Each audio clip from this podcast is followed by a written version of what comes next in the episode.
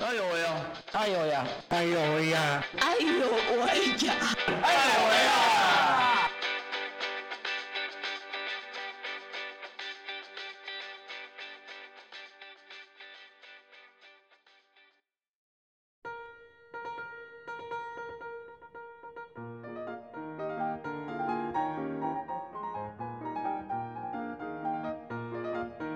当你不接受呃心理智商的这一块之后，嗯那你后来你是怎么样去调节你的身心灵的状态的？嗯，我我首先我有一个很好的心呃精神科医师，嗯，那这有差别吗？有他他会听我讲，但是他永远给我的建议就是两个，一个是作息正常，嗯，一个嗯嗯，就是多出去走走。哦，不是说，比如按时服药。没有没有，我我我会按时服药。哦，所以他不用。对，就是这部分他不用盯你。嗯嗯嗯嗯嗯嗯嗯嗯。对，但是，我我目前是作息已经正常了。嗯嗯。但是那个时候他不会不会说一定要我一下子就达到这个目标。哦，这个医生比较人性啊。对啊，因为大方向抓不较好。哎，等一下，等一下，我那我比较好奇就是，精神科医生就是跟心理治治疗。师的差别在哪里啊？我觉得我的医生他就只是听我讲，嗯。知道，然后他会有时候会问我说有没有自杀的念头，或者是我最近发生什么事，让我可能心情比较忧郁、比较沮丧，嗯。但是他不会去做过多的建议或者是介入。嗯，他只要确认你是安全的就好了。对，嗯我的嗯，我的意思是说，所以呃，当我有当我知道我是一个忧郁症，我一定会面对两个医师吗？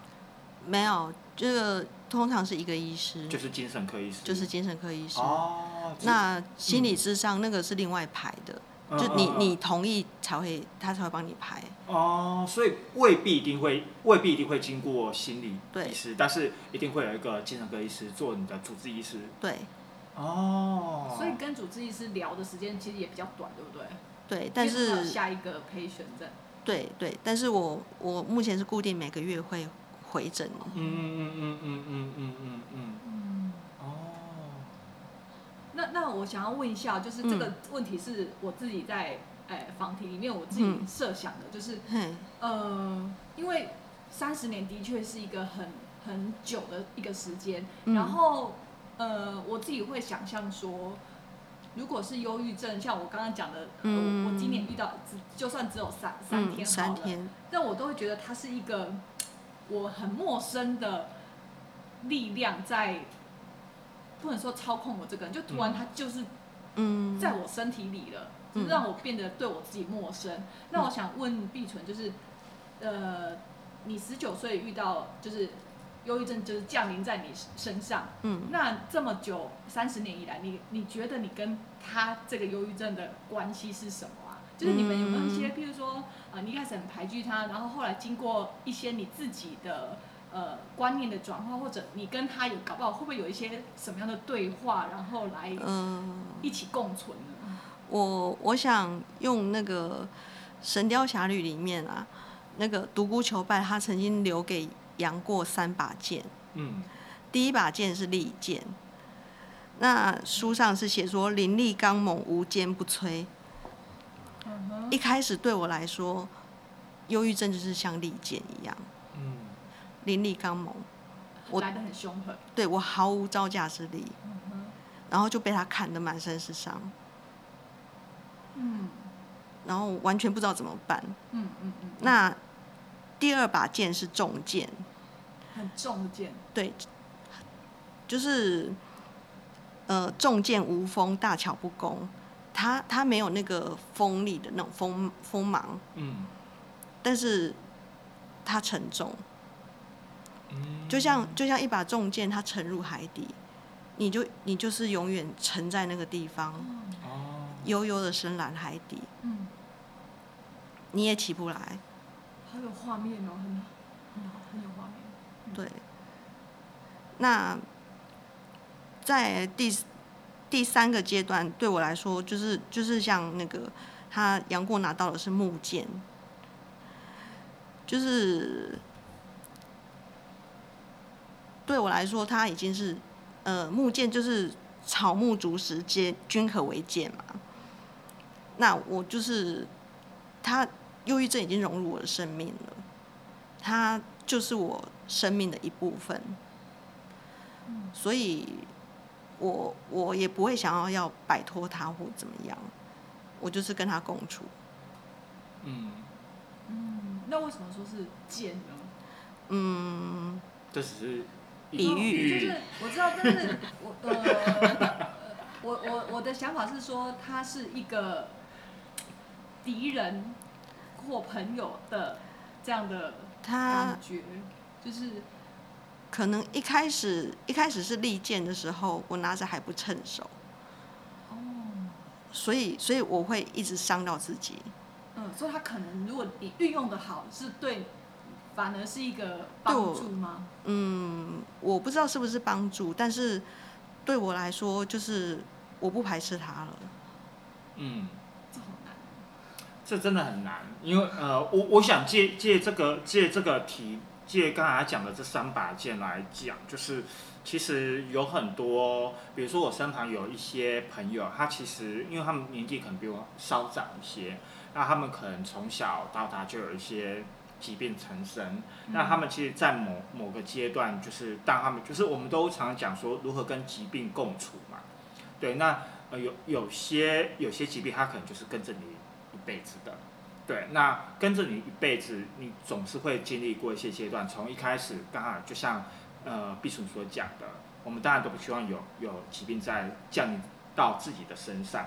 可是这个一旦这个疾病跟你势必要跟你一辈子的时候，你一开始一定是排斥它，嗯，然后慢慢的各种的可能经经经历了一些事情，慢慢的才会接受它，甚至懂得跟他相处。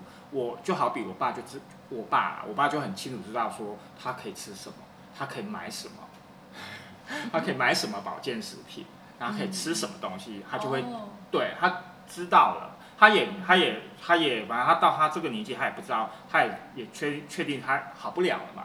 那好不了，那至少我知道我自己知道怎么过活。过得舒服一点。对对对，过得嗯舒服一点。然后呃，其中刚才呃避暑在讲到第二把重剑的时候，嗯那这让我想到就是说，嗯，有时候我常常不管是在 YouTube 上听别人讲，或我听我朋友在讲，就是这种沉重感，这种沉重到一个无力感，就是你明明知道我要做什么，可是我我却无能为力，就是我也知道该怎么做，对，那到底是就是我也不能说它到底是什么样的感觉，而是而是说在你的呃整个的面对这个忧郁症的过程当中，嗯你的重剑嗯是什么？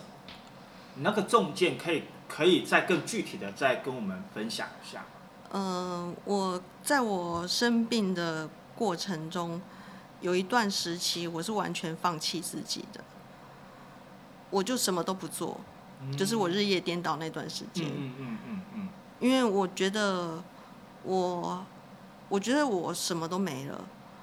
我我那时候念研究所，就论文没有完成，我就离开离开学校。嗯你研究所也是读中文系？对。对，哦，但是我没有拿到硕士学位。嗯，就是大学念完，然后继续念研究所。对，哦，你好拼哦。所以写论文也是一个压力来源。对我我那个时候其实其实是不太能够写论文的，嗯，我能力够，但是我没有办法很有条理，嗯很有很很很有逻辑的去把我的论点写出来，但你都知道，我都知道。那对，那为什么为什么就是我比较好奇是为什么知道问题在哪里，可是却无法解决啊？我的心情很乱，我很难有很难专注在就是专注在一件事情上，很难专心写论文。嗯所以我可能打开电脑，我的那个档案叫出来之后，我就开始放空发呆。嗯平常平常可能很多想法，但是一旦要开始写的时候，我不知道从哪里下手。诶，那我想问，会不会这个是做研究是一个非常需要逻辑分析？譬如，尤其是在写论文的时候，那个文献探讨那个部分，会你要去看很多的 paper，然后形成一个你要讲的论点。这个时候就会，就是它跟创作会很不一样。对，对，所以会不会是你其实你在呃，尤其家峰前面有跟我们提到，你有嗯拿很多的文学的奖项，没有很多了，两个而已然。后都是大的，对对，会不会其实写论文跟创作来讲，这个是不同的脑子脑袋，然后对你来讲，写论文的这种比较需要定在那边，嗯，然后呃抓着一个论点去往那边推进，这个这个所耗费的精力对你来讲比较没有办法负荷得了。嗯，应该是。我我当时只觉得自一直很自责，觉得我自己好笨哦，怎么写不出来？但是我是后来慢慢才知道说，原来是我当时我我的心绪已经混乱到一个我没有办法去做做一个整理，然后做有有条理的论述的这个这件事。反正很多研究生都会遇到一样的问题，家峰你接下来就会遇到。等我考上再说。对，嗯，因为其实好，我也必须要拿我朋友，就是因为我朋友就是面临的就是这个这个时期啦。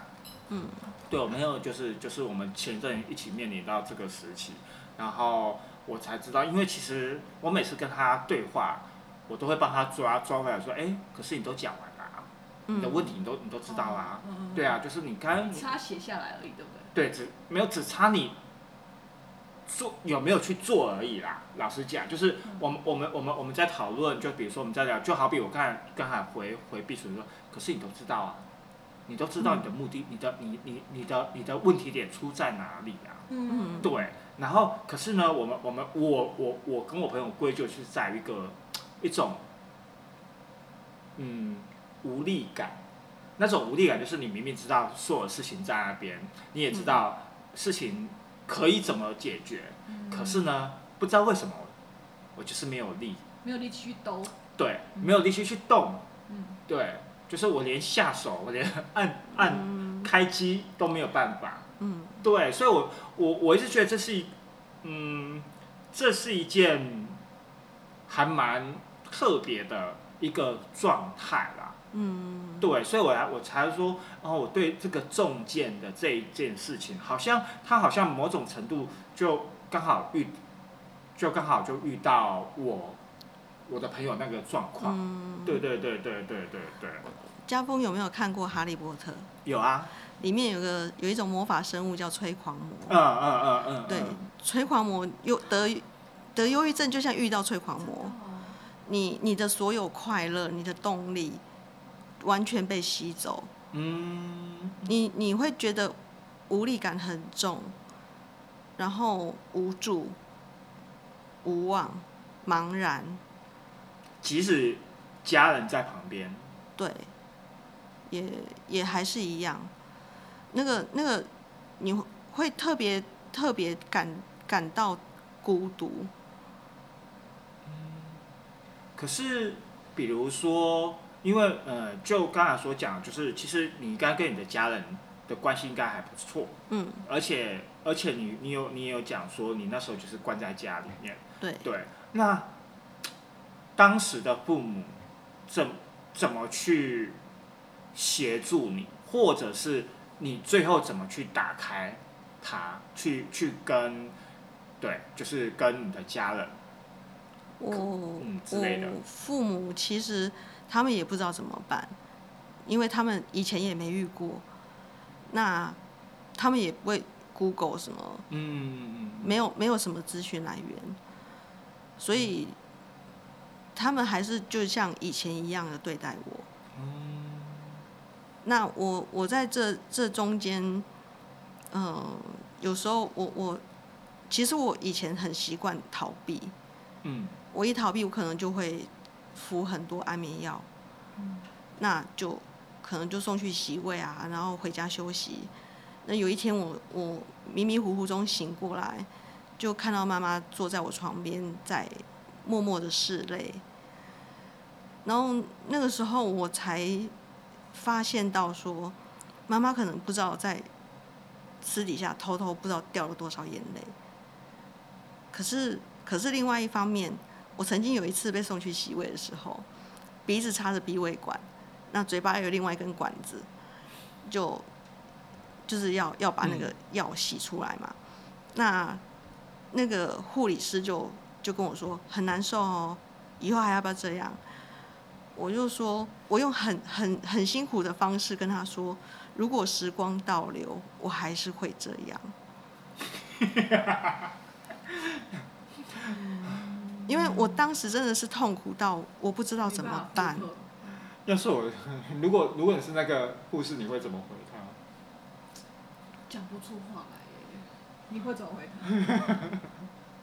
嗯，你说护士哦，对啊，如果如果你你你要说那个医啊不不，没有，我可能会很压抑，看怎么会遇到这么会对出应急的病人。我可能我可能会屌吧，我可能会屌出来吧得。护士没有经历过那样的阶段，所以才会这样问啊。不一定哦，不一定哦，我哦，因为送去洗的人，应该很多都是自杀的嘛，对不对？对啊，对就是护士应该都看看多了吧我？说护士本身自己己没有哦过那些不舒可是服。他看了那么多，看是看啊，可是我觉得这样问问一个生病或者是正在痛苦的人，其实嗯，我觉得这个对他来讲是一个再次的伤害了，嗯对不对？嗯因为我今天真的是没有办法，我才会去做这件事情。我可能因为心理上面所承受的痛苦，已经不知道怎么处理了，所以我想要借由生理的方式来转移。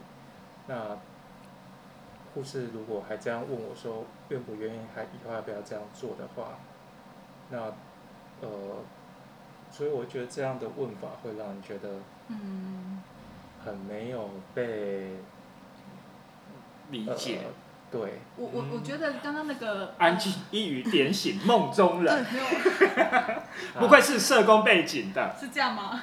还是你可能有这个体质？对，他有可能有这个体质。为我觉得刚刚那个呃提到的催狂魔嗯，对，被吸干的那个状态，好像就变成是你的呃思维也会被对抽换了。对，那我我刚刚是突然想起来，就是刚刚讲的护士这样说的，嗯呃，说，哎、那你下次还要不要这么难受？你下次还还敢不敢试？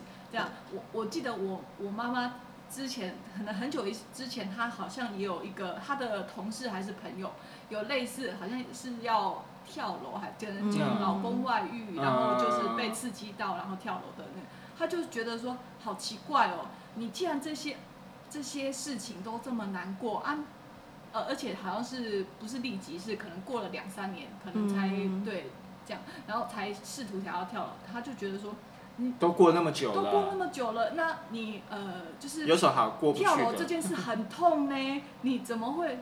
你宁可这么痛，都哪有会不愿意活下去的？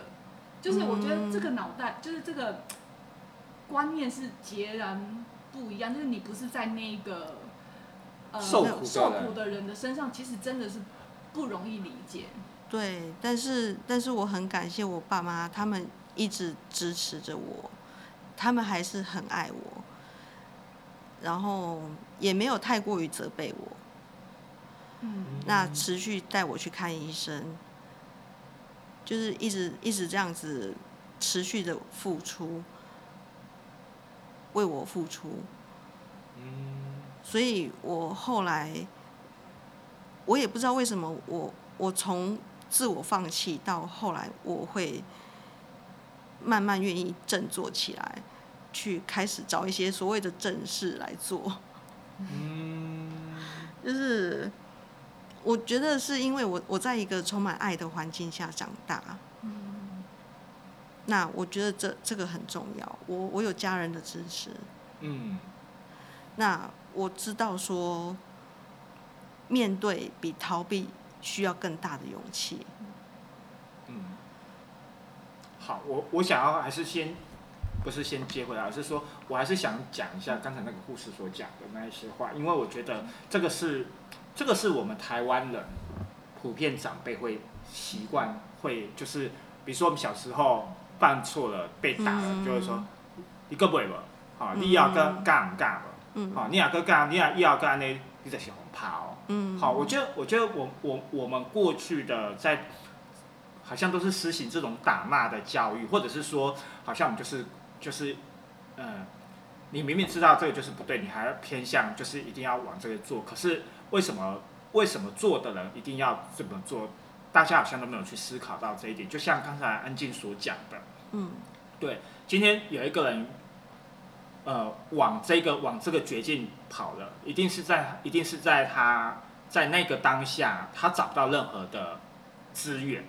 好，或找不到如何去求援，他才会才会往绝境走嘛。嗯，对。那今天你说好，我不要，可是我不要。如果我真的不要的话，那我还能有什么？对，就是如果对对，如果我是那一个当事人啊，对，也许也许我知道这是痛苦的啊，可是回过头来，可是我我还是我还是痛苦啊。对啊，我并没有我并没有我并没有因为你救了我，所以呢，我就我就我就变好了。因为是，因为我的问题没有被解决，对，所以，我我觉得有时候我们，我也许我们在我们在谈这样的一个对话，会让我们去，也应该我们要去思考，就是护士讲的话也并不是说他是讲错的，而是而是说而是说这个这样的一个这样的一个语言所反映出来的，其实就是我们普遍在待人的一个方式。我们普遍在面对一个有挫折的人，我们习惯讲说啊，你你怎么能你你得转个念嘛，嗯，对，我们都很习惯说，啊，你就转个念嘛，啊，你转个念就好过了。听起来都还是在要求着那一个受苦的人你要怎么做？对，我们还是很习惯的去给建议，而不是只是单纯的陪伴他。其实他需要的只是一个支持，而不是需要什么方法去告诉他怎么做。即便只是静静的陪着他，就像之前的，呃，精神科医师，只是听着他说，让他有一个出口，可以有人陪伴，有人听，有人理解，有人懂。我觉得这就是一个莫大的支持。其实并不需要去告诉他，你非得要怎么做不可。